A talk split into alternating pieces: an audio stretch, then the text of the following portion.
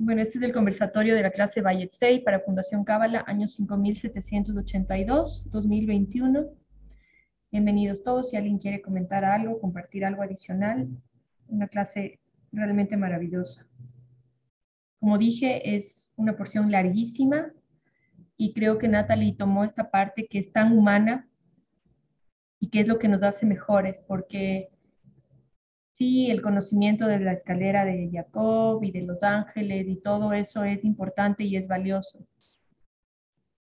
Pero no he conocido una persona que ese conocimiento lo pueda llevar a la práctica como lo hizo Jacob y que ese conocimiento llevado a la práctica le produzca un cambio en su vida tan grande y tan trascendental como el entendimiento de lo que es vivir nuestros valores, de lo que es seguir nuestros sueños, no importa cómo se vea en el mundo físico, importa cómo se vea, que es lo que Natalia ha tratado de explicarnos en esta clase. Entonces, no sé si alguien quiere preguntar algo, compartir algo, si no, pues les digo mis, mis comentarios acerca de la clase.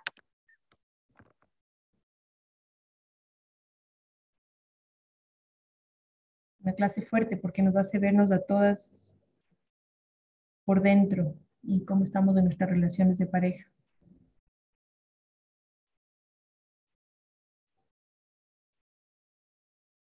¿No? Ok.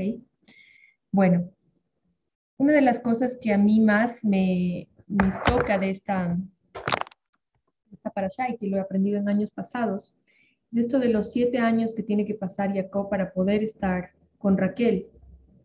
Y se especifica muy claramente en esta porción que pasó por mucho trabajo físico, emocional, espiritual, estar casado con la hermana de la mujer que era su alma gemela, verla, eh, estar frente a un hombre que, como lo dijo Natalie en varias ocasiones, Labán era un, idólatra, un mentiroso, eh, y estar expuesto a ese entorno mientras seguía su sueño y su corazón, Creo que es una gran enseñanza para nosotros. Los siete años representan a Seyrampin y Malhut.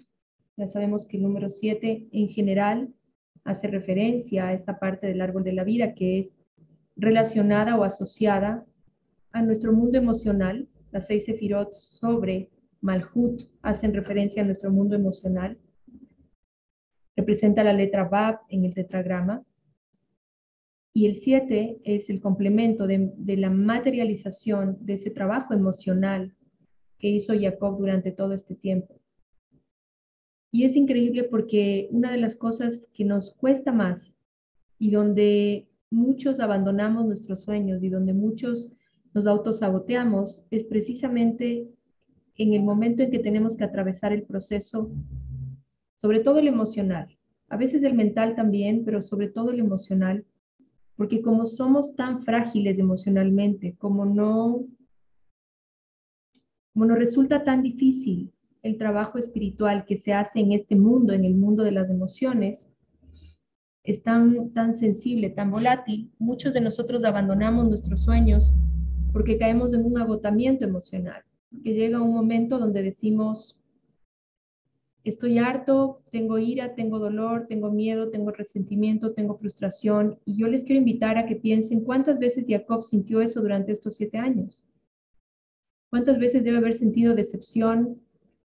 Debe haber querido irse, abandonarlo todo y sin embargo se quedó. Y al final se ve que puede estar con, con Raquel, que es su alma gemela, entendiéndose por alma gemela no la etiqueta romántica que nos han vendido comercialmente, sino entendiéndose por alma gemela la plenitud, entendiéndose por alma gemela la felicidad, la sensación de bienestar, que no es que está conectada directamente al alma gemela, no se me malentienda, sino al trabajo espiritual que ya hizo Jacob, es el fruto, cuando él se casa con Raquel y que se presenta en esta allá como su alma gemela, es el fruto del trabajo espiritual de los siete años, lo que permite que él se case con ella y de esta manera se sienta pleno, se sienta eh, en absoluto bienestar. Si nosotros no recibimos del fruto de nuestro trabajo espiritual, muchas veces es porque lo, lo abandonamos. Fíjense en esta clase, qué difícil es mantener el quórum de esta clase.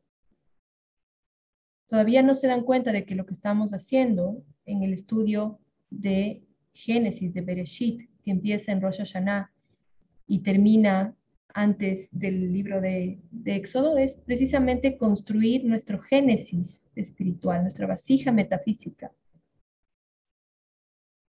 Y la gente va y viene. Imagínense si Jacob iba y venía y tenía todas las razones para irse y tenía todos los argumentos para sentirse víctima, infeliz, desmotivado, triste, engañado, frustrado. Y sin embargo permaneció atravesando cada uno de esos, de esos desafíos que representan el mundo de Seiran Pin para la materialización de su sueño en Malhut. Dicho esto, también eh, me parece muy importante el ver cómo el proceso de la relación de pareja tiene estos momentos altos y bajos y cómo los, desafíos que sentimos en esta área son realmente una oportunidad de crecer como pareja. Y es muy difícil, y yo sé de lo que les estoy hablando, es muy difícil. Es mucho más fácil, y hablo por mi experiencia personal, tomar la decisión de divorciarse. Y no quiere decir que uno tenga que ser víctima de las circunstancias ni víctima de un marido que no es o de una pareja que no es de una esposa que no es. Pero sí quiere decir estar dispuesto a hacer el trabajo de cambiar. Sí quiere decir estar dispuesto a hacer esa teshuvah que dijo al final Natalie. Y cuando los estudiantes nuevos y los estudiantes antiguos y todo el mundo me pregunta cómo hacer mi trabajo espiritual, ¿Dónde está mi ticún? ¿Cómo saber cuál es mi ticún? Es súper fácil. ¿Qué es lo que les incomoda? Ahí está la luz. ¿Qué es lo que la gente le reclama? Ahí es donde empezamos a hacer los cambios. ¿Qué es lo que tus hermanos, tus padres, tus hijos, tu pareja, tus compañeros de trabajo te piden que cambies? Ahí está tu ticún. No es tan difícil. Lo que pasa es que no queremos escuchar. Lo que pasa es que nos decimos mentiras todo el tiempo y es mucho más fácil ponernos en posición de víctimas que hacer lo que hizo Jacob, sentarse o de vivir permanentemente enfocado en el trabajo espiritual. No sé si alguien quiere comentar algo, preguntar algo.